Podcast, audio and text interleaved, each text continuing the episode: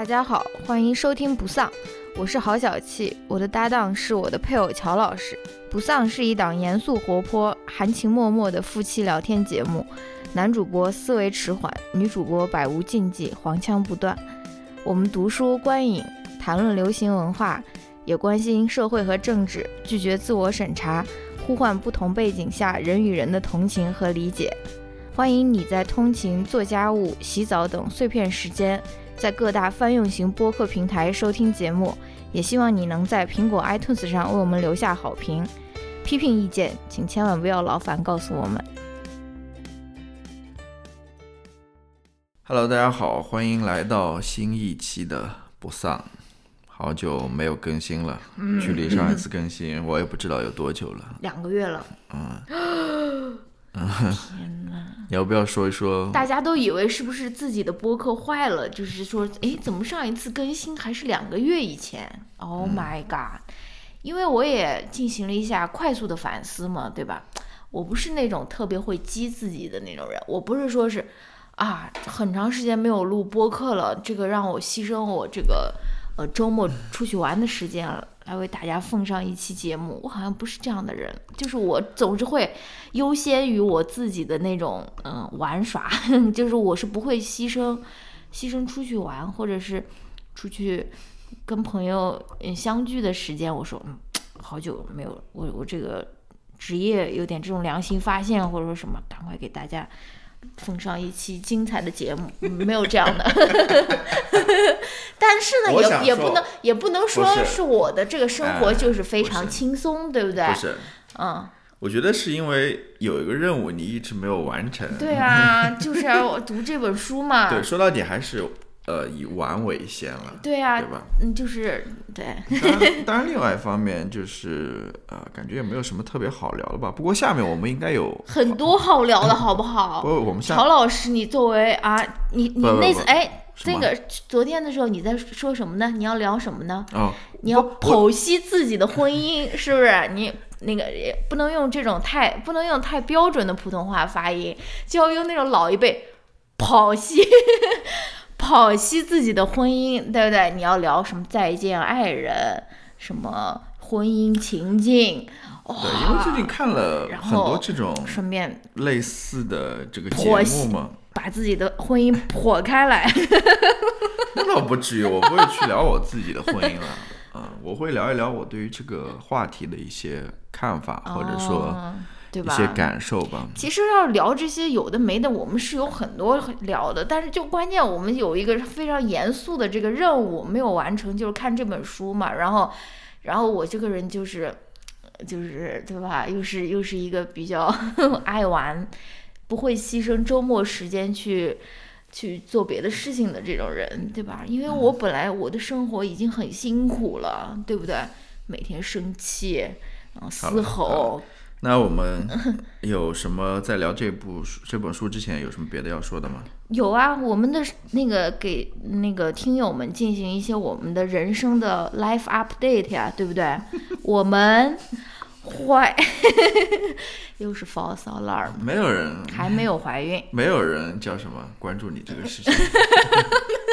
天哪，你怎么这么你怎么那么冷酷呀？不是我的意思是说，除了我们父母比较关心，可能比较会关心这个问题之外，别的人你怀不怀孕，或者说你生不生小孩，跟他有什么关系？行吧，好吧。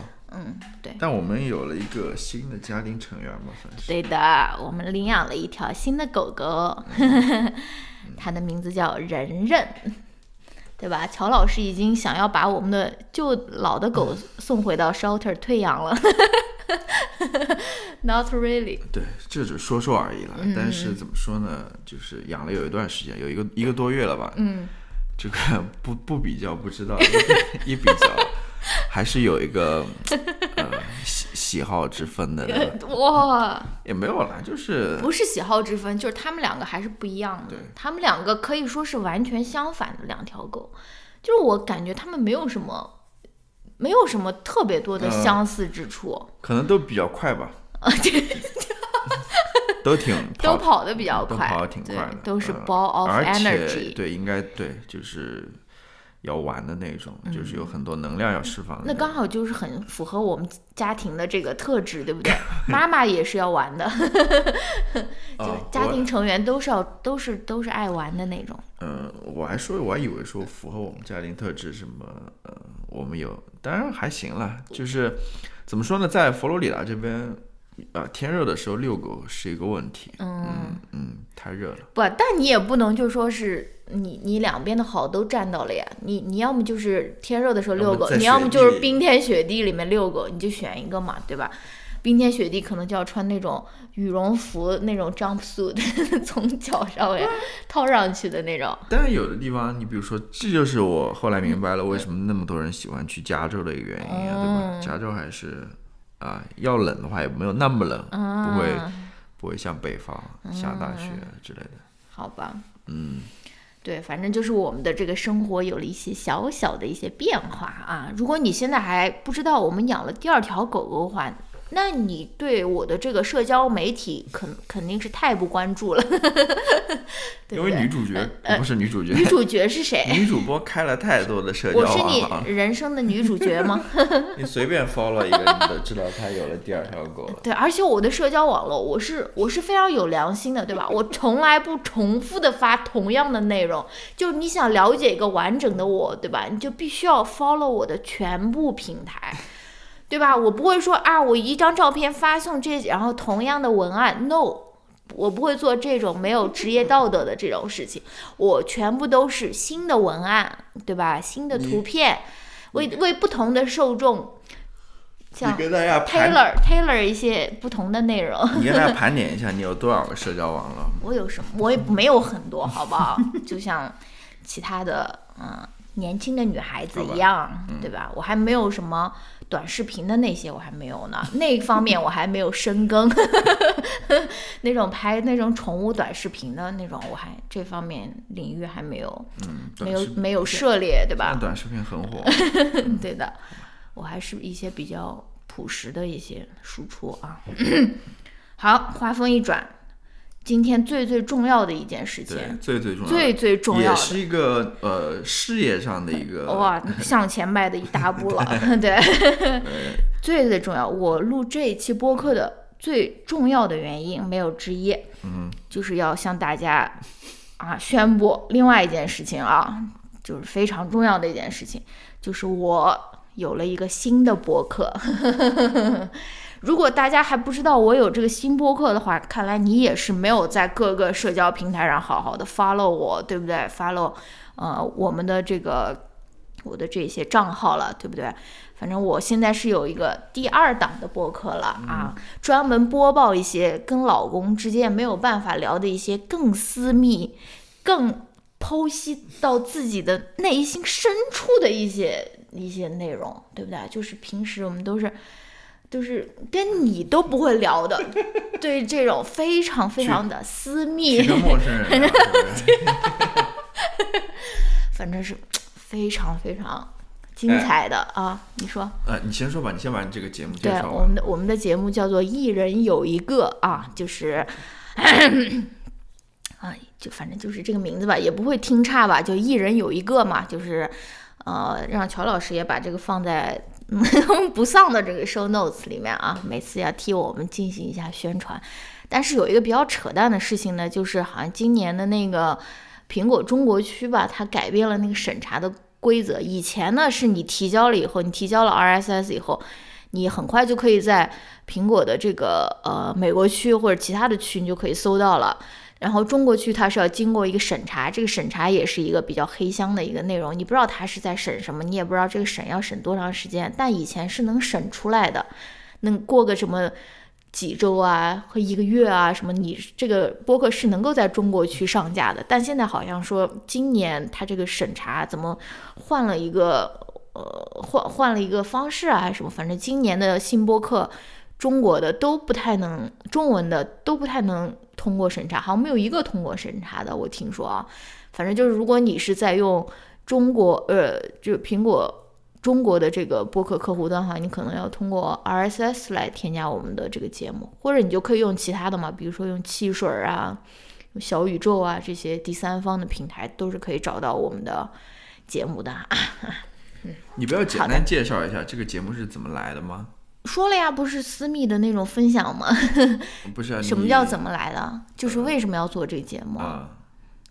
就是有一些话跟老公是不能聊的呀，不是这个意思啦，对吧？就是对，你们去听嘛，反正他们对啊，我们第一期的时候也有，第零期的时候呃，第零期的时候也有介绍说为什么要呃做这个博客，我现在已经不太记得了，时间有点久远。我刚刚想说什么？我刚刚哎，那我先问你，你也是听了我们的啊三期播客，你有什么嗯、呃，就说赞美要跟这个我的这个新播客的这个听众分享吗？毕竟我们是单飞不解散，对吧？我们 S H E 这种，我现在就是田馥甄，田馥甄就是单飞不解散，但她现在拿了那种金曲 金曲歌后的那种，对吧？就像我宇宙叫什么小宇宙星星榜，就是已我已经是一个宇宙星星了。快点，你先跟大家分享一下我们的这个播客啊，有哪些吸引人的地方？嗯，你你对吧？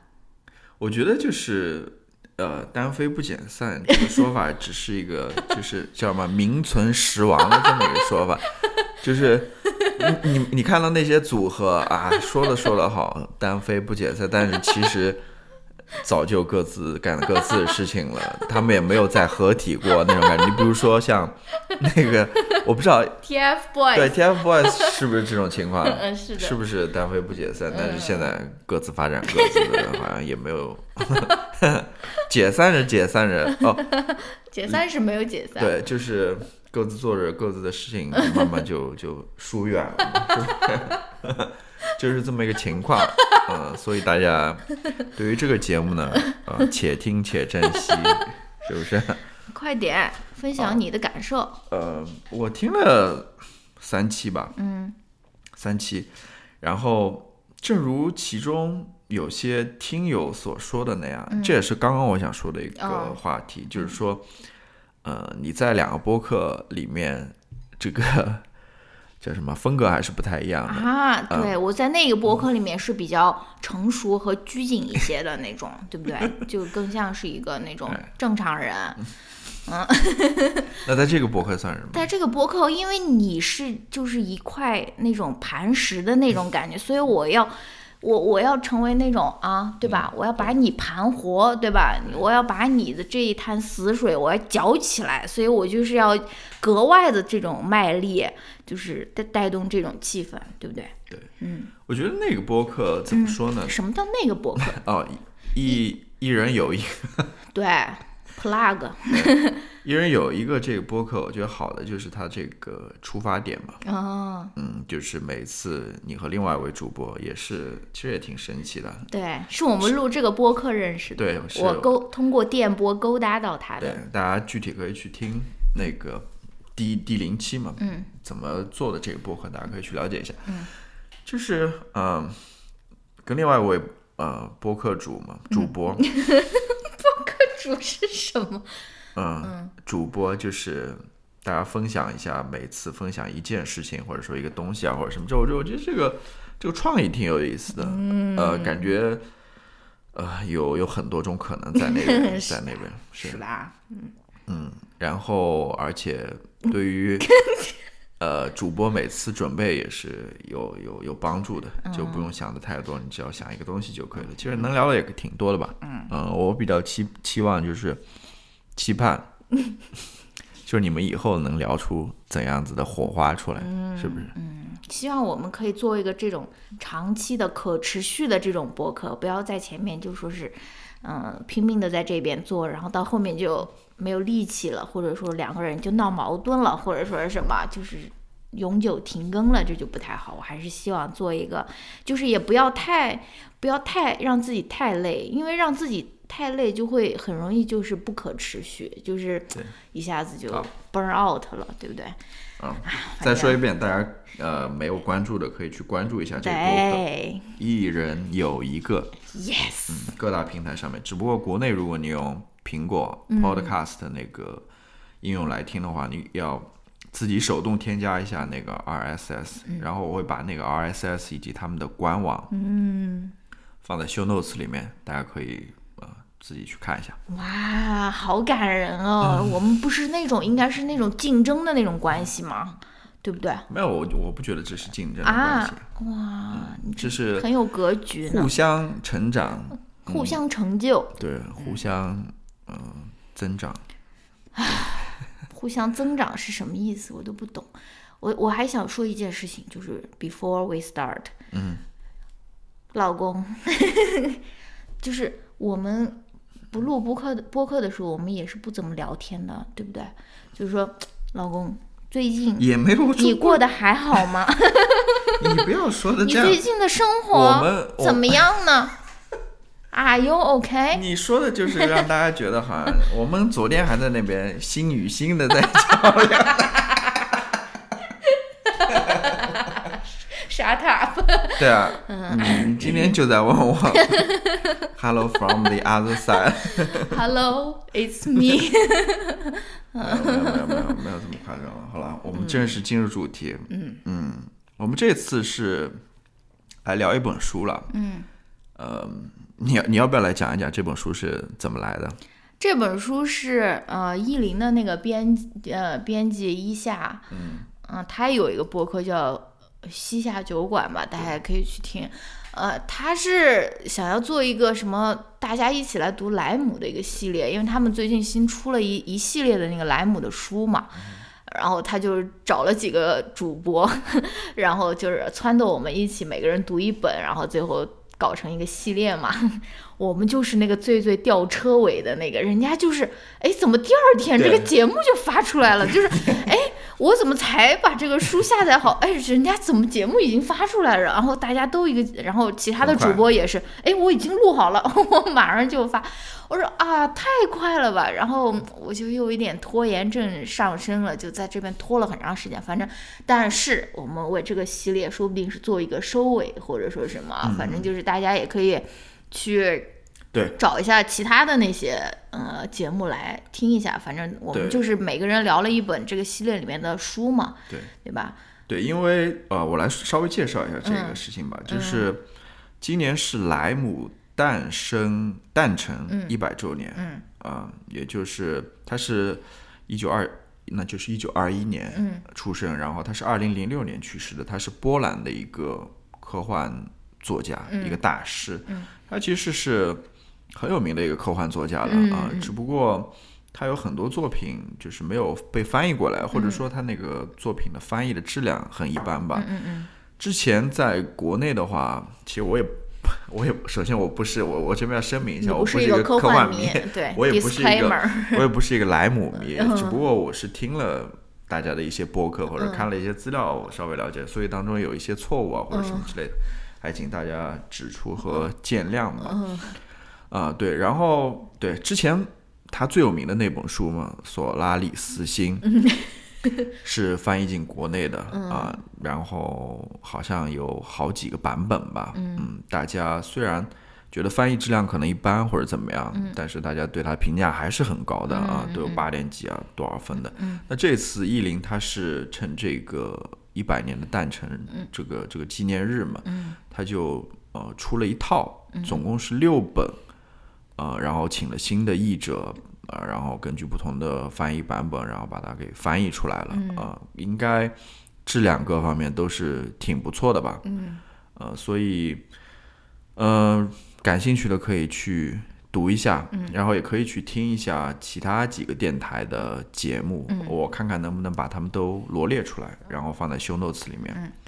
那我们这一期聊的是其中的一本叫《无敌号。号》，嗯，对，所以那就聊一聊吧。嗯，两个其实 不算是科幻迷的这么一个人，呃，看就就随便聊一聊自己的感受了，是不是？嗯。那我在呃正式聊之前呢，我还想分享一些比较有意思的东西吧，就是关于他这个呃莱姆的。嗯其实今年关于他的纪念活动还挺多的，我是从网上看过来的。比如说，其实在美国这边，或者说在英语世界这边，也是出了一系列他的书。哦，呃，好像是 MIT 的那个出版社，从去年开始吧，出了他八本新书。嗯，那莱姆也是一个呃写书写的很多的，嗯，呃，写了不少本书的这么一个作家。他不像我们之前聊的那一期，就是聊那个 TED Chang，对 Ted Chiang，不像他、t e d Chiang 是写的很慢的，嗯对，然后也是写短篇，他可能到现在才有两个集子吧，是不是？嗯。那莱姆不太一样，莱姆的话，他好像出了有十多少？我来看一下我的笔记，十八本，十四，对对对，他是十八本小说吧，嗯，十四本，然后十四本那个短篇集，还有十四本那个非虚构的，天哪，太多了吧？对他写了很多，好多、哦，对他写了很多，所以，嗯，然后。呃，因为他是一个波兰作家嘛，他波兰政府还挺支持这个活动的，所以给他搞了很多，比如说他们在国际空间站上好像也 有一个庆祝或者 呃一个一个纪念的活动，具体我也是从新闻上看来的。然后在什么 Instagram 上面，什么波兰在特拉维夫，在在那个呃以色列的一个文化部机构吧，还搞了什么。一个关于莱姆，呃，就是他的书里面，他他他所写的哪些食品，他们怎么去复刻这些，类似于可能是太空食品啊，或者什么之类的，就是还有这种 Instagram 之类的，反正有很多活动啊，嗯，我觉得可能对于科幻迷来说的话，大家应该挺关注的吧，嗯，你有兴趣也可以看一下这个，嗯。啊，好吧，那我们先来分享一下这个阅读的感受。要不要再稍微介绍一下莱姆这个作家呢？你来吧，你来吧。那你刚才在喘什么气呢？啊，那那那 那莱姆作家就不先不介绍了吧。反正我后面，呃，嗯，叫什么？分享他的作品的时候，我可能还是会介绍一下他的一些身世吧。反正他就是一个波兰很有名的一个呃科幻大师嘛。嗯嗯嗯。其实其他的我也不太了解了，不不是很多了。嗯。大家感兴趣可以去。自己搜一搜，嗯，那我们就来分享一下这本书吧，《无敌号》。我简单介绍一下这个，介绍，呃，这个剧情吧，嗯，这个书的故事内容，嗯，其实就是很简单的一个故事，就是，呃，无敌号是一艘飞船的名字，对，一艘飞船名字。然后呢，它的一艘姊妹飞船叫秃鹰号，秃鹰号去了一个星球去探测或者怎么样，然后一下子就杳无音讯了，就是失联了，失联了。然后他们就派了。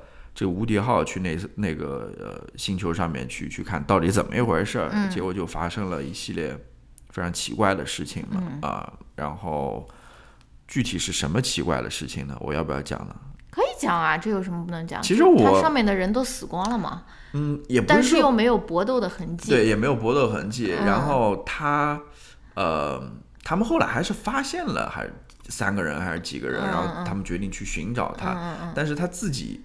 那个无敌号内部，它的一些船员也出现了一些非常奇怪的事情，比如说一下子就什么记忆啊，全部都都消失了，然后回到一个像婴儿一样的一个状态，就是脑袋里面一片空白那种。就是他们在这个星球上面遭遇了一个非常奇怪的那种生物吧，它也不是生物，它其实是那种现象。机器人，嗯，它是那种是它它不是那种有机生物，它是那种机器人。我其实。里面有很多那种比较专业的，我也不太能够去解释。反正是发生了一系列非常奇怪的事情啊，然后最后，嗯，他们在经过一系列挣扎之后吧，他们最终做出了一个决定吧。嗯嗯，对，反正这就是这样的一个谜题了，就是说秃鹰号上面那些人到底是怎么回事儿，然后他们去派去无敌号上面那些。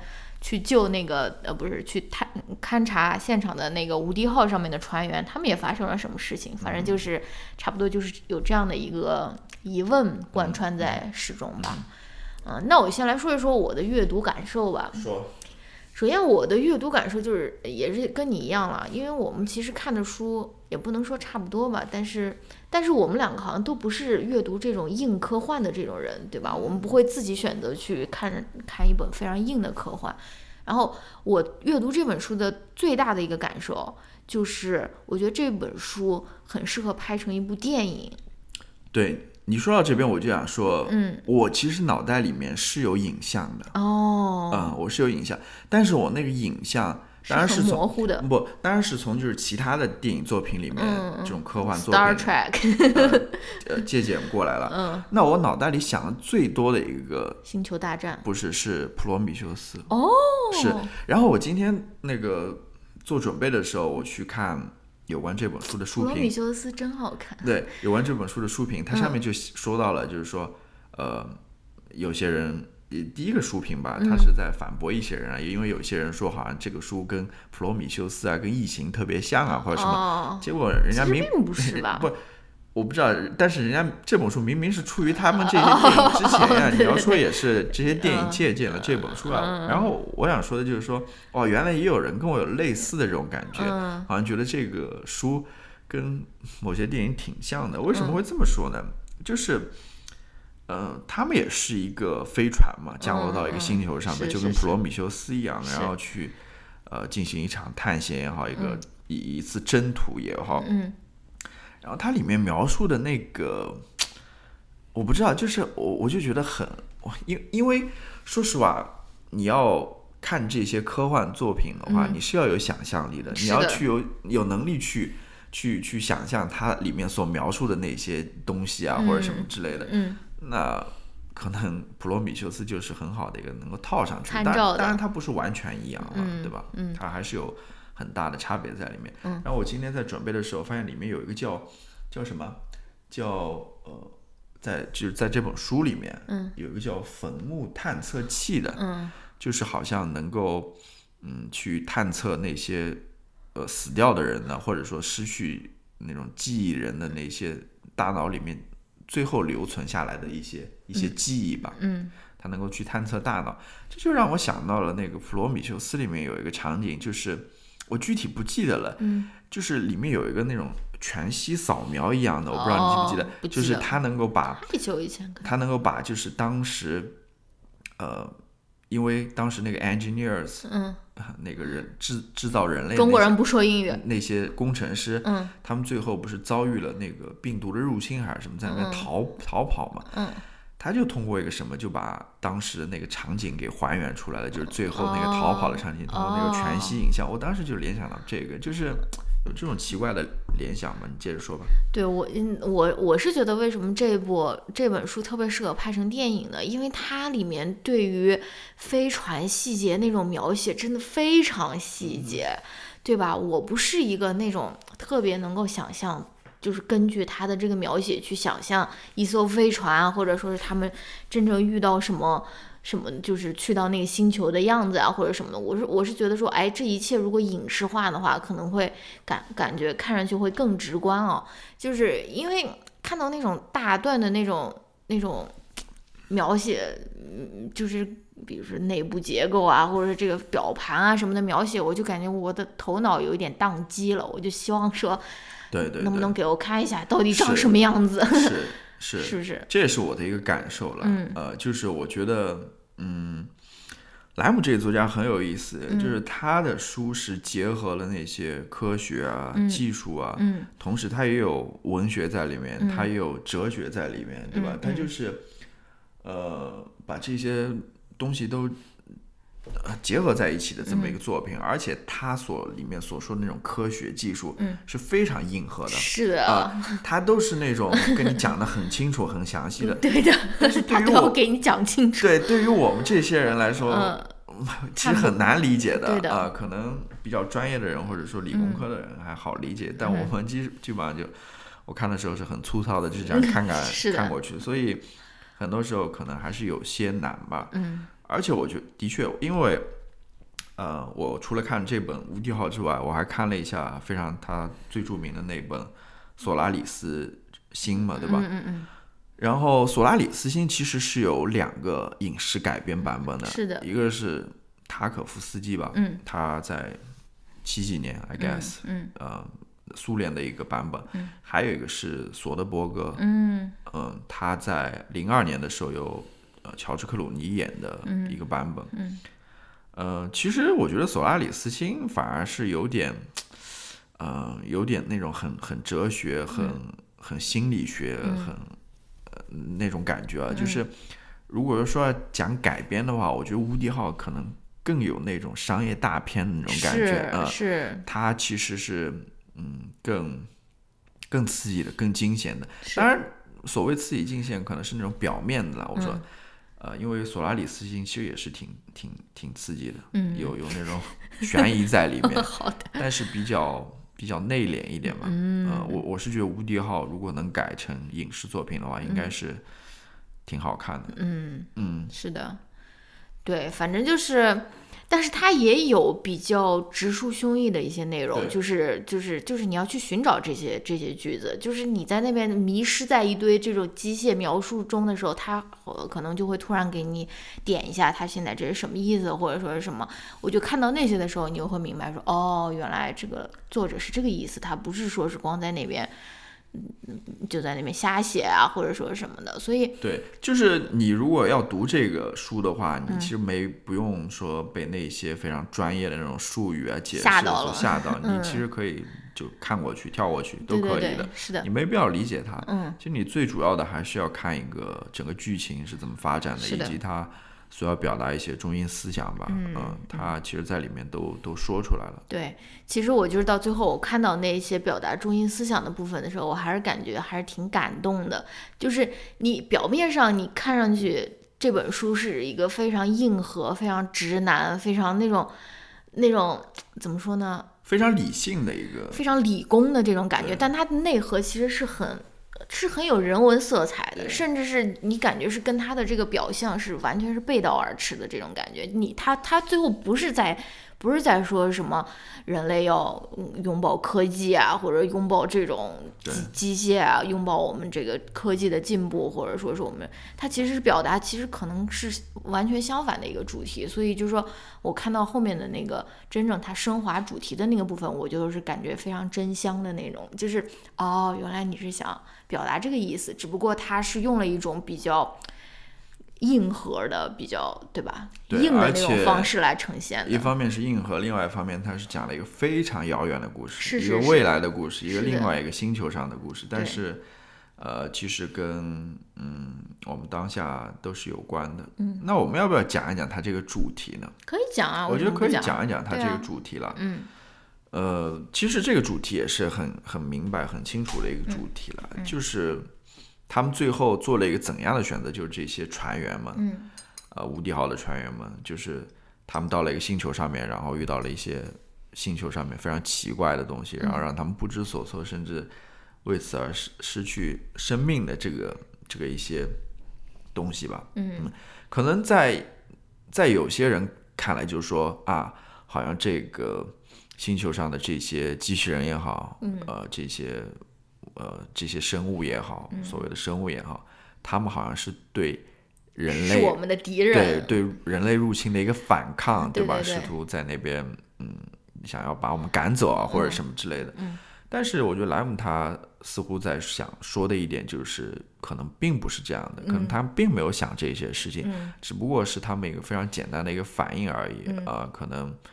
呃，都他他对所有的情况都是这样去处理的，嗯而、而、反而觉得人在这个方面有些自大了吧，太自我为中心了。对，因为我们人类，我们非常熟悉的一种叙事，就是一种征服的叙事嘛，就是说我要征服这个月球，对吧？我要征服这个火星，然后如果我在这个上面遇到了什么危险，或者遇到了什么我们在地球上面遇不到的那些事情的话，我们肯定就下意识的就认为说啊，这些人肯定就是我们的敌人，对吧？我们就是要消灭消灭敌人，消灭这种对吧？虽远必诛，呃，就是就是这种感觉啊。对，但其实莱姆他提供的是另外一种可能，他说这些人其实什么都没做，就是呃就就是这个这个这个星球上面的这个这些生命体，嗯，他其实什么都没有做，他就是他也不是说是真的把你当做敌人去嗯想要去消灭你啊，或者是什么，这个只是他们自己自身存在的一种方式，对不对？我这边标记了一段话嘛，我觉得就是很好的一个总结。他说：“那么这种愤怒又从何而来？说到底，这跟有人在风暴风雨或者地震中丧生是呃一回事，嗯，并非是谁刻意而为。”也没有故意阻挡我们的敌对思想，只不过是一种非生命的自我组织过程而已。嗯仅仅是因为我们初来乍到的时候，把它当成了一个潜伏的敌人，嗯认为它先伏击了秃鹰号，然后我们就耗尽所有力气和能量去摧毁它。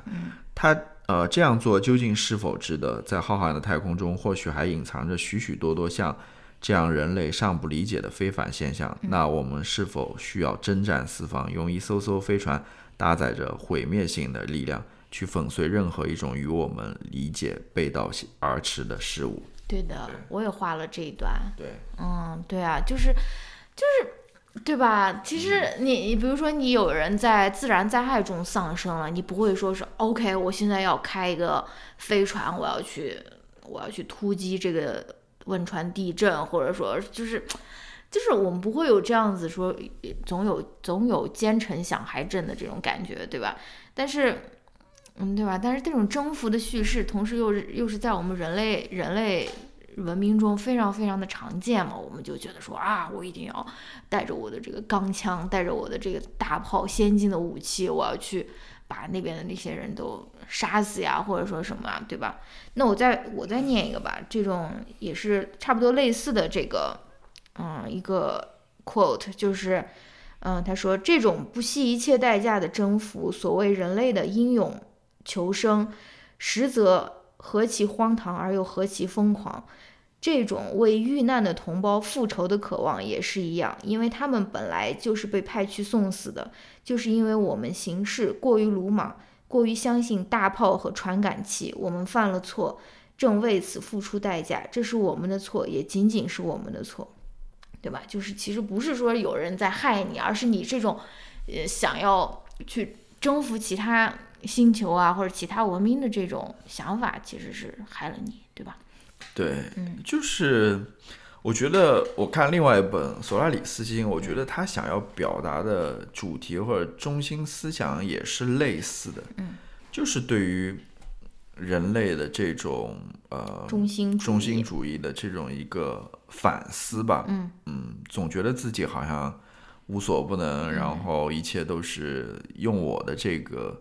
呃，人类的这种理解去解释一切的事物，嗯，都是跟人类有关的，一切都是跟我有关的。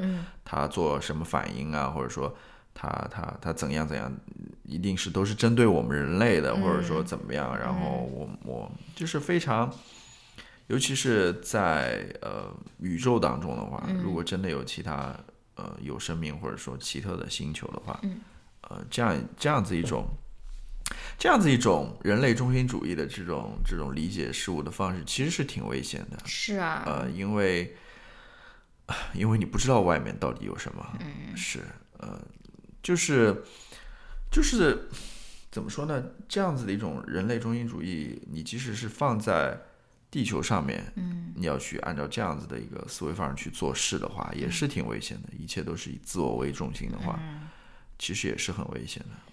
但这种这种思维方式放在地球上面，会不会就是成为一个，比如说，不是说人类中心主义，而是比如说中国中心主义，或者是美国中心主义，就是觉得说啊，好像世界上发生的一切的事情都是有人在害我，都是都是西方列强想要想要迫害我们，都是，嗯，好像说的又有点不着调了，但是我就这个意思嘛，就是好像说是发生的一切事情都是什么不让我们喝喝。吃海鲜，对不对？就是其实大家并没有 那么多时间去关心我们到底啊吃多少海鲜，吃不吃呃牛奶，吃不吃植物奶，对吧？就是这个好像也是有一个比较荒谬的一个逻辑在里面，起码在我看来了，对吧？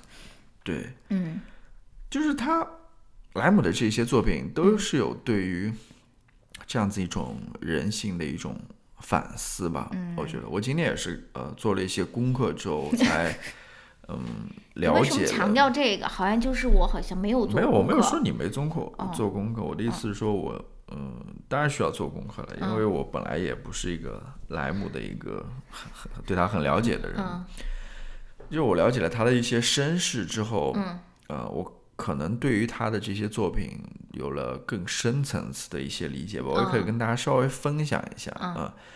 就是莱姆是二一年出生的嘛，所以没过多久他年轻的时候他就遭遇了那个二次二次世界大战嘛。哦，二次世界大战的，然后二次世二二次世界他其实是出生在波兰的一个犹太人，嗯嗯，所以 Oh 他在二战的时候，在纳粹的当时统治之下，还是过得挺挺辛苦，很很不是说不只是辛苦了，就是生活在一个非常危险的环境当中。他当时好像是隐姓埋名，然后通过各种方法吧，嗯，然后好像也进过集中营，I guess，哦，应该没有进过集中营，他可能被迫戴过那种大卫的那个袖章吧，哦大卫之星的那个袖章，嗯，反正是非常残酷的一个生存环境了，嗯。啊、但是幸运的是他最后幸存了下来嘛，嗯。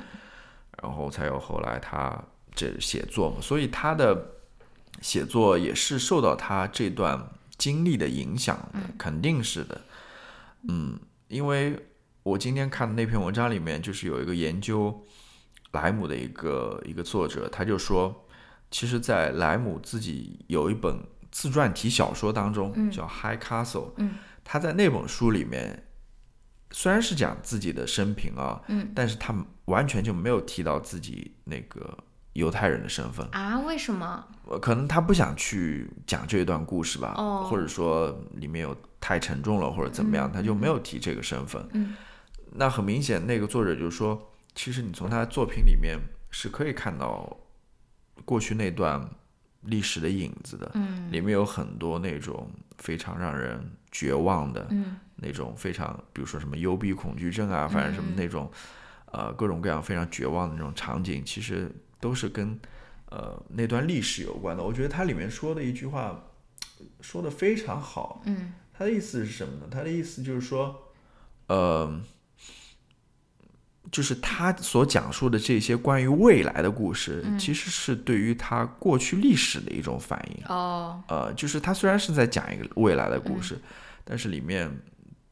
都是跟他的过往有关的。嗯，呃，还有一点就是说，嗯，因为当时莱姆他是生活在呃共产主义苏联的统治之下，当时波兰作为一个卫星国家嘛，所以有很强的那种审查制度。哦，呃，其实是有很多书就是不太好出版的，所以他可能也是借助选择了科幻对这个科幻这这种方式吧，把他想要表达的一些嗯。想法也好，或者思想也好，通过这样子一种形式嗯。给给表达出去了。嗯，嗯，对，确实好像 是有是有是有关联的，起码对跟他的这个故事对啊，的内如如如果你在想的话，在二战在那个大屠杀那样一个人类的浩劫当中，你肯定会对人性有所反思的啊，你肯定会觉得这种人类的这种呃这种啊怎么讲呢？就还到底还有没有人性存在了？是不是？就是。呃，如果说一切都是以自我为中心的话，嗯谈到之前的，那么，呃，整个人人类会不会陷入到这种嗯互相杀戮、互相这种屠杀的这种嗯境地之中呢？就是对，我觉得我觉得你说的很对。然后我又想到了一件事情，也是也是我看完这本书的时候想到的啊，就是你跟我说了，他其实是经历过这个大屠杀或者经历过世界大战的，而从而他对这个人性是有所反思的，对于战争本身可能他也有所反思吧，对吧？但是我们现在所谓我们现在应该算是生活在一个和平年代，对吧？但是我又经常能够看到，就是生活在和平年代的人，他们对于战争的那种向往，就是就是动不动动不动就在网上就是要一个炮弹发到哪边去了，对吧？发到不管发到哪边啊，就是呃死死处在那边发，就是啊我要我要去我要去征服你，我要把你给干死了，是不是？就是就是他们这些人，他们反而对于战争没有任何的反思，他们不会觉得说战争无论是以什么名义发起的战争，其实都不是一个好事，或者说什么，而反而他们是有这种征服欲，他们觉得说。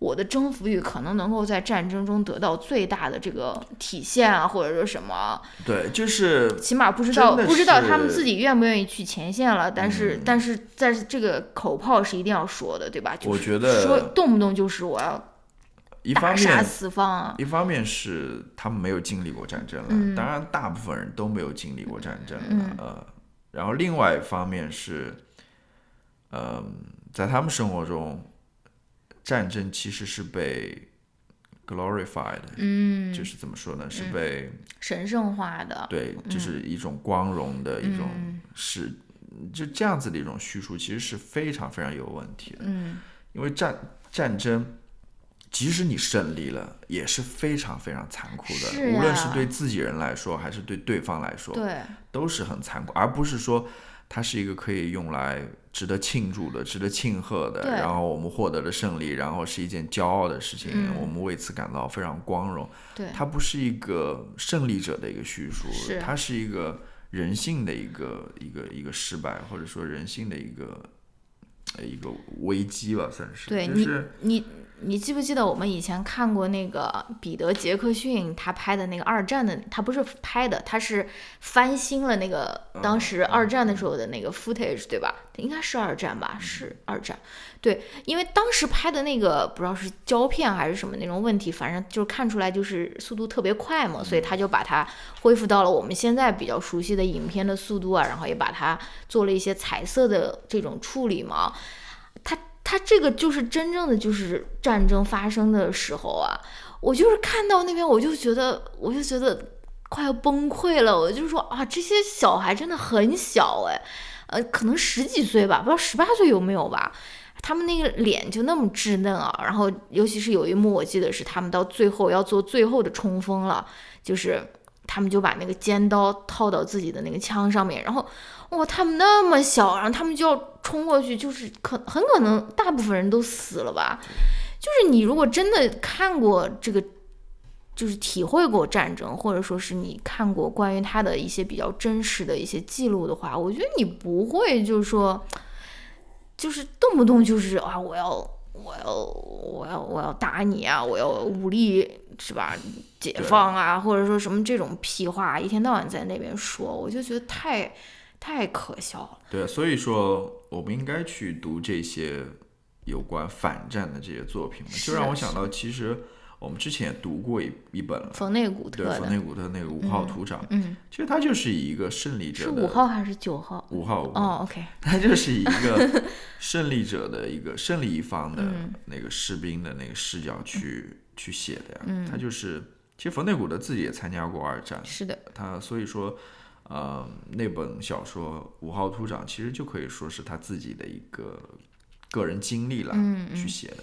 那么你想，他是作为美军去参加二战的，嗯然后他最后所经历的那一系列事情，你会发现他对于战争的一个看法是怎样子。对，其实是非常悲观的，非常他他并没有什么所谓的胜利者的喜悦可言，完全没有。他感觉自己就是在经历这场战争之后，就整个人就彻底废掉了那种感觉。嗯，所以我们还是要去多去看这样子的作品，对就是要对。呃，我们这些行为本身要进行一系列反思，我们是需要像莱姆这样的作家的，对去反思我们这所有这感觉非常理所当然的一些一些一些思想嘛。对对对，但是我不想让听众朋友们就说是误解了我们的意思啊，我们不是说让你去收看战争片啊，很多那种战争的电影都是非常糟糕的，对吧？包括很多在国内大红大紫的，对啊，叉叉一、叉叉二的那种吴京老师的片子，对吧？我觉得那种电影真的是，我就是觉得，就是任何关于战争的电影，如果你没有对于战争本身有任何的反思的话，它都是不值得看的。就是你，如果你只是通过这种刺激你的感官，好让你觉得说哇，杀人特别爽中国人激发你的某种中爱国国人就对，就挑动你的整个这种情绪的话，对吧？那个最近上映的那一部电影我也就不说了，毕竟我还没有看过，对吧？就是我觉得都是不值得看的。就是如果不，我不是说战争片不值得看啊，就是战争片如果它对于战争本身它是没有任何反思的话，或者说是。对吧？不管你是胜利了还是失败了，如果他对于战争本身没有反思的话，我觉得都是不值得看。他最多就是一个，哎，不想说 propaganda，其实就是 propaganda，对吧？就是要刺激你的这个爱国情绪，让你觉得说，我要我我们是吧最厉害，对吧？我们可以 解放全世界，就是也是一个就是莱姆在这里面讽刺的一种人类的这种骄傲、这种狂妄，想要征战四方，就是要是踏平宇宙的哎这种感觉，对吧？就是这种征战的欲望不仅仅是说在地球之上啊，他对你还要呃啊冲出星际，征战太空，太恐怖了，我真对是生气。然后其实呃，我联系了一下嗯我们之前讲的那个冯内古特嘛，其实嗯我觉得从某种意义上来讲，他跟莱姆还是很像的。嗯嗯就是他都指出了人性当中某种非常令人悲观的嗯。那种、呃现象，嗯。或者说令人悲观的现实嘛，嗯。就是人就是会互相杀戮的，嗯。人就是会把自己给摧毁掉的，就是这样子一种非常鲁莽的，嗯。呃，这样子一种生物吧，对吧？但是同样，嗯莱姆跟呃冯内古特也是一样的，我觉得他们嗯。他们指出了这一点，但他们不是一个悲观主义者，就彻彻底底悲观主义者，就是觉得人类没救了，那我什么事情也不用做了，对吧？不是的，我觉得他们还是对呃人性还是保持着某种信念的。嗯，呃，我看的那篇文章里面那个研究，这种人就是很珍贵啊，他研究是不是？对，如果说这种彻彻底底的一个悲观主义者的话，他不会写这些作品的嗯啊、嗯，对他他为什么还要再说这些道理呢？没没有用了呀，就是没有任何的，嗯呃，不会去说说服别人。就是我看那篇文章里面那个研究，呃，莱姆的人他就说嘛，他说，呃，莱姆他不是一个悲观主义者，嗯他说他只是对于历史是有非清非常清醒的一个认识和了解的。嗯他说他指出了科技的危险，嗯科技对于我们生命或者说对于我们的社会关系的一种改变也好，嗯或者说一种呃一种摧毁也好，一种影响也好。嗯他说，在这些非常悲观的描述背后吧，嗯或这些悲观之后吧，嗯是是有一种信仰的。这种信仰是什么呢？就是如果我们能够理解，呃，科技，比如说科技给我们带来的危险，或者是人性的这种危险，嗯那么我们有可能是可以从中获得救赎的。就是他还是相信哦人是可以找出某种方法，嗯。啊，去去避免走入到那种灭亡或者说毁灭之中。其实我们看了这两部电影，最后人类都、电影。呃不是电影，就这两部书，最后人。人类是反应过来了呀，是是啊他们是。是做出了一个明智的决定是的他们是的是的。决定，嗯、他们是对此有所反思的。然后，你比如说无敌号，他们最后就离开了这个星球了，嗯他们不再在这个事情上纠结了，不再说我们应该怎么把他们给消灭掉，嗯或者说我们怎么应该去征服这个，没有，他们觉得，呃，可能离开是最好的一种方式嗯吧。所以，呃，我觉得的确是这样子的，就是跟冯内古特一样，莱姆他是对于人性可能还是觉得人性最后还残存的这么一 最后一丝的这种理智吧，他他觉得。呃，只要抓住这个，人类还是可以获得某种救赎的吧。嗯嗯，其实你要讲到呃现实生活的话，也有很多了。你比如说摆在眼前的就是这种气候变化，嗯，对吧？如果说你人类不做出行动的话，你你可能就要跟那个《Interstellar》里面一样的那个星际穿越一样的，你到底是要去寻找另外一个星球吗？嗯你要去找另外一个适合人类生存的星球，就是你现在一说 Interstellar，我脑海中就想起我今天手贱点进热搜，看到那那个萧敬腾和张碧晨唱的那首歌曲 Interstellar。哎呀，我现在脑海中就是他的这个高潮的这个片段。乔老师，你要不到这边给大家摘录一下，让大家跟我一起受到这首歌的洗脑我不知道脑。我不知道为什么会创作这首歌了。我刚刚就是呃，你今天放的时候，嗯我听了一下，然后我只听了大概二二十秒吧，二三十秒。嗯然后我后来想了一想，我说为什么会有写的这么烂的歌啊？天真的为什么会有这么烂的歌？真的是。完了，而且跟你跟我们听众里面啊，萧敬腾和张碧晨的粉丝道歉。我不管，我必须要指出这样子一个呃一个一个现实出来，就是在我看来，这个歌真的是非常非常的烂，真的。嗯，好吧，然后推荐大家自己去搜索一下。为什么你们俩呢还要唱唱这种歌？真的是好吧，嗯。嗯不谈这个了。嗯，好嘞。然后说到这个星际穿越嘛，哦，对，Interstellar，对，因为呃，我跟你说嘛，我嗯前两天我又把这个电影又看了一遍，嗯因为我当时在看《索拉里斯星》嘛，嗯我就觉得它里面所描述的那样子一个海洋星球，就索拉里斯星里面嗯。描述的这样一个星球，嗯。让我一下子就联想到了那个《，星际穿越》里面他们去寻找的第一个可能适合人类生存的星球，就是在一个嗯。一片海洋之中。嗯。我当时一下子就哦想想到的就是那样子的一个星球，是不是安妮海瑟薇还给死了？哎，呃没有没有死，哦。是他们船上的另外一个队员，哦。嗯，为了救安妮海瑟瑟薇死了对，嗯他在那个星球上面嗯丧生了，嗯是，嗯所以呃对，这是我想说关于这个。嗯，那我们关于这本书还有什么想聊的吗？差不多就是这啊、样子差不多但是我后面还写了一个延伸的一个讨论嘛，嗯嗯就是我本来是想谈一谈，就是我们最近看了一部电影，对，叫刚好可以，Lamb。嗯嗯，怎么说呢？我不知道想要聊也是可以聊的，但是嗯可能很多人也是没有看过这个电影的，嗯所以我也不确定我特别想聊这个东西。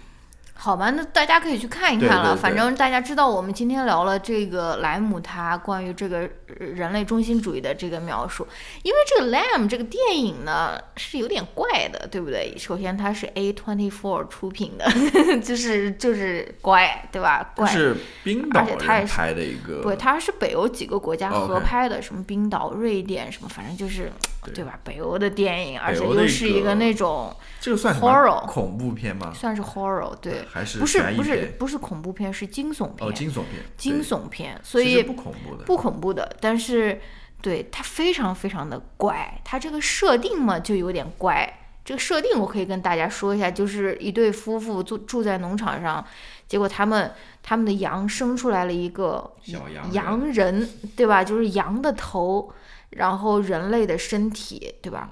所以他们就把这个洋人当做自己的小孩养，给养起来了，对，吧？因为他们之前呃失失去过一个小孩失去，过一个小对，所以他们就就是把这个洋洋人小孩就养起来了，对吧？然后到后面又发生了一个比较震惊的一个反转啊，对，它结局是有一个反转，有一个反转的，对。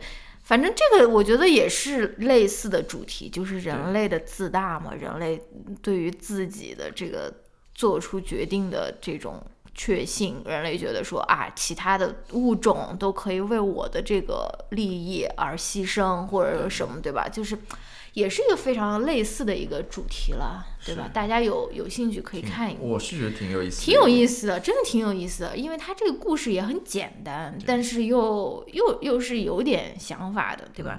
你还记得我们之前看那个《Green Knight》，嗯，就是绿骑士，哎，那个叫什么？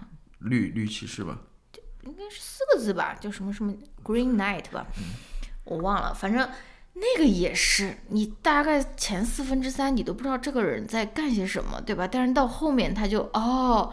恍然大悟的那种感觉，所以也是非常跟这个也是 A twenty four 出品的，就是跟这个羊仔和那个 Green Knight 非常像，就是他的这个评价是非常两极的，就喜欢的人是很喜欢，讨厌的人是觉得你是在搞些什么乱七八糟的东西，对吧？但是这两部电影我还都是挺喜欢的，嗯，大家可以去看一看。然后啊叫绿衣骑士，绿衣骑，士什么绿骑士？OK，嗯，然后我在呃我们写的这个大纲里面还提到另外一个嘛，嗯就是说这个无敌号嘛，其实是一有一种反讽在里面了，对，是无敌，我好无敌哦，觉得人类是无敌，其实是无敌的，到了那个星球上被打的落花流水，最后仓皇而逃的那种，嗯，是 他这个结尾好像也 Q 到了，就说是什么啊，最后什么闪着无敌的两个大字还是什么，还真的是所向无敌还是什么的，然后这个挺有意思的。这个无敌呢，让我又想到了最近的一个 新闻事件里面的一个主角了。呃，我觉得是类似的，都是极具反讽意味，我也不解释太多，大家可以去想一下，就是恒大嘛、嗯。e v e r g r a n d 就是永远就是不停的在嗯大大大大大，就是一直能够增长、无限增长下去的这么一个，哎，有这么一个愿景在里面嘛。其实现在想想也是挺具讽刺意味的。嗯嗯如果说你抱着这样子一个心态去做事的话，我觉得还是挺危险的，呃好吧？嗯，好的，那我们今天就差不多聊到这边，对，把这个内容撑到这边，行，嗯，好吧，大家感兴趣的去可以去看一看，对，嗯，这个莱姆吧，嗯。因为，嗯，我今天在那边在网上看的时候，嗯。发现就是呃，他他那个人是怎么说呢？他说他喜欢菲利普·迪克，就是嗯。写，也是一个仿生羊梦见。对对对，不是仿生哎，羊，他他他他哪部书改成电影的？就是那个嘛，二零四二六零二零呃，不是二零四六，二零四九，就是那个银翼杀手。翼杀手，对对对，呃，他喜欢菲利普·迪克，然后他也喜欢嗯那个冯内古特，嗯嗯。然后他还喜欢呃莱姆嘛，嗯。就是我就在想这几个作家是不是有某种联系，或者说有某种共性在里边。嗯。我想说什么？我想说，如果说你也是对其他两位作家或者类似的风格感兴趣的话，没准你也会喜欢莱姆。嗯，对，现在他有好多作品，六部作品都引进了嘛，嗯你可以抓住这个机会去看一看。呃，嗯，对，我们好的，要不就介绍到这边吧好。的，好的，好的。好吧，那我们下一次不会这么久再更新了啊，啊大家。啊哈哈哈那我我很鸡贼的，我知道这个学期的后半部分是很那个很很就是很很会很厌厌班厌学的，所以我把后半部分就安排的非常的轻松，也不是说非常的轻松吧，就是相对于前前半学期来说，就是 yes，终于到了后半学期了。OK，呃，最后再说一遍，大家赶快去关注我们女主播的新的播单飞不解散。一人有一个。OK，那我们再来见，拜拜。